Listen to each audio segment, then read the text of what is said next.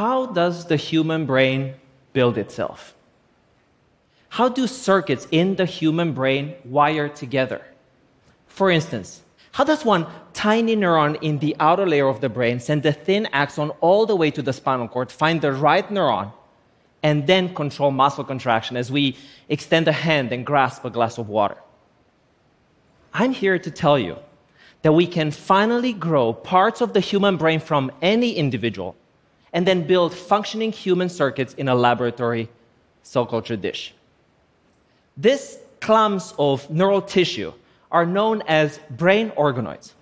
And when we put them together to form circuits, they become assembloids. Assembloids could be key to understanding how the human brain is built. Today, most of what we know about the human brain comes from studies in animals, typically mice. And while we've learned a lot from these animal brains, the characteristics that make the human brain unique and uniquely susceptible to disease remain mysterious. I'm a physician by training and professor at Stanford, where my laboratory has been taking unconventional approaches to study how the human brain develops, how disorders in the human brain arise, and find new ways of treatments. I think the best way to explain, though, how we do this is through the eyes of one of my patients. When I opened my lab at Stanford, um, Edward, who's on the autism spectrum, sent me this drawing depicting how he thought we were studying brain disorders. Now, to paraphrase him, he said, What I think you're doing is you're climbing up a ladder, poking holes in people's brains, and then use tiny telescopes to watch neural cells. Of course, that's not what we do. So I called him up, explained the process, and then next morning he sent me another drawing, which I think ended up being a quite accurate representation of the work that we and many others now are doing. Again, to paraphrase him, he said, You're taking skin cells from patients that have specific brain disorders, then doing some mumbo jumbo to the cells to push them back in time and turn them into stem cells. And then he knew that stem cells can be coaxed to become any cell type. So then you're taking them and turning them into brain cells that form brain circuits. That's right. We can build human brain circuits in a dish.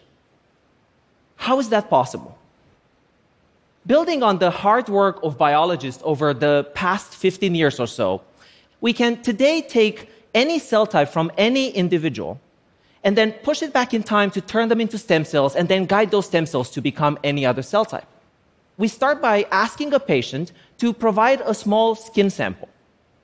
We then take those skin cells, reprogram them by putting a series of genetic factors, and push them back in time so that those skin cells become stem cells. It's like cellular alchemy. These stem cells have almost magical abilities to turn into any other cell type. So, what do we do? We take these stem cells, we dissociate them, we then aggregate them so that they form spheres or tiny balls of cells. We then take those, move them into a special plate where there is a kind of chemical soup. And that chemical soup will allow them to grow and transform and turn into a brain organoid. By providing different cues, we can turn these brain organoids to resemble specific regions of the central nervous system. For instance, we have a recipe that allows them to become a cerebral cortex, the outer layer of the brain. By using a slightly different combination of factors, we can turn them into a spinal cord. The secret to this process is careful guidance. In the end, they look like this tiny clusters of brain cells at the bottom of a dish. And let me be clear these are not brains in a jar. these are parts of the nervous system in a laboratory dish.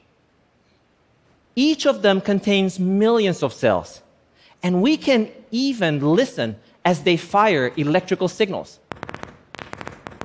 Or we can watch them as they sparkle with electrical activity. Or we can image inside and watch the cells as they communicate with each other. Isn't it remarkable to think that just a few months ago, these cells were skin cells in a patient, and now they're neural cells at the bottom of a dish that we can study at ease? Thank you. So, with these models of brain growth, we started wondering could we use them to start to understand disease? So, for instance, we wanted to know could we understand how low oxygen impacts the brains of premature babies? So, to do this, we took brain organoids and put them in a special incubator. We then lower the concentration of oxygen and watch them. We discovered something quite interesting only one specific cell type was affected by the low oxygen. That cell type is responsible for the expansion of the human cortex. We found exactly how that happens and even found a drug that could prevent that process. This clumps of three dimensional tissue can be grown in a dish for years. In fact, we've maintained the longest cultures that have been reported to date, going beyond 800 days at nine to 10 months, which is the equivalent of birth, they slowly transition and they started to resemble the postnatal brain. We have discovered a brain clock, which keeps track of time in a dish and outside of the uterus. Understanding the molecular mechanisms that underlie this brain clock could be key to finding new strategies to either accelerate or decelerate or rejuvenate human brain cells. The work that I've shown you so far is pioneering not just because of what it teaches us about the human brain, but also because of the frontiers of ethics. Organoids and assembloids are not full replicas of the human brain. They're not brains in a jar, they're not mini brain, they're, they're not some stepping stone to a Frankenstein monster. They have no blood flow, they receive no meaningful inputs and outputs. But at one point, they may become more complex at one point they may receive sensory input. So, as the science advances, we in the scientific community have been very careful about discussing what are some of the ethical questions, the societal implications, and potential regulations. Most of the work that I've shown you so far has been in one specific brain region. But to really understand circuits, we actually need to build more complicated brain circuits. And so, to do this, six years ago, we came up with a new approach to build human circuits called an assembloid. Assembloids are essentially blocks of tissue that we build in a dish from multiple organoids put together. When we put two brain organoids together, we discover something really fascinating. First, they fused to each other, but then they started to communicate.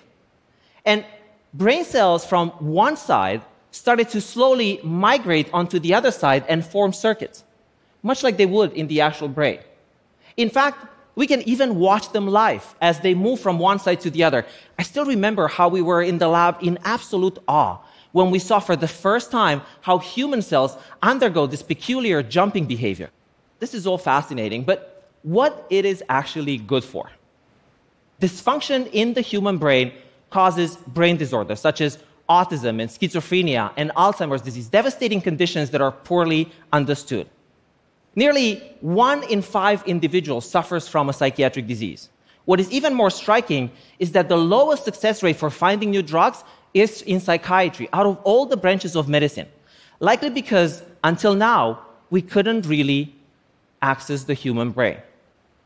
Using brain organoids and assembloids, we can create avatars for a patient's brain development, and then use those to dissect the molecular mechanism of disease. Let me give you one example.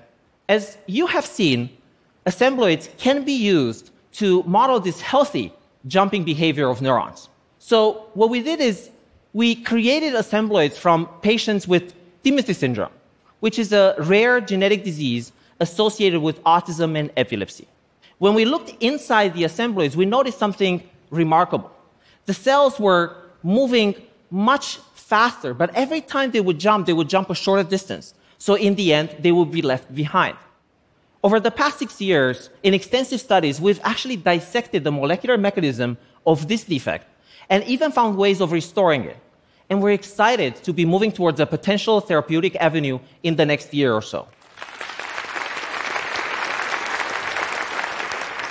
The promise of organoids and assembloids is that they will slowly allow us to gain new insights into the hidden biology of the human brain. And by doing so, they could revolutionize the way we think about human brain development, evolution, function, and disease. So, what's next? Well, to really be able to gain insights into more complex brain disorders, we need to build more complex circuits. So, in the last minute, let me show you the most complicated circuit we have built to date the circuit that controls voluntary movement. To do this, we've created three organoids. One, shown here in purple, that resembles the cortex, one in yellow that resembles the spinal cord, and one in red that resembles human muscle. We then put them together and watch them fuse. And notice something really spectacular. Neurons on the cortical side started extending axons, find spinal motor neurons in the spinal side, connect with them, and then those farther project and connect to muscle.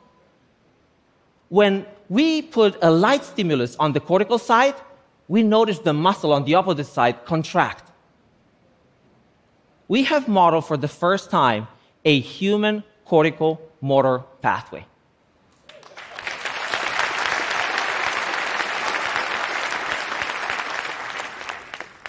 And let me be clear these cells find each other.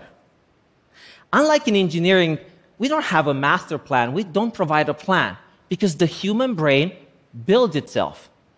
And then in, in itself, it's a remarkable opportunity to try to reverse engineering what are some of the steps that underlie human brain development. I know that this all sounds science fiction, but we now do this routinely in the lab. We have derived thousands and thousands of organoids and assembloids from patients with various neuropsychiatric diseases, uh, including, for instance, infecting them with viruses such as poliovirus to understand how disease arise. The statistician George Box famously said, All models are wrong, but some are useful. I do the work that I do because the promise and hope of brain assembloids and organoids is that by allowing us to recreate circuits of the human brain, we will gain new insights into human biology.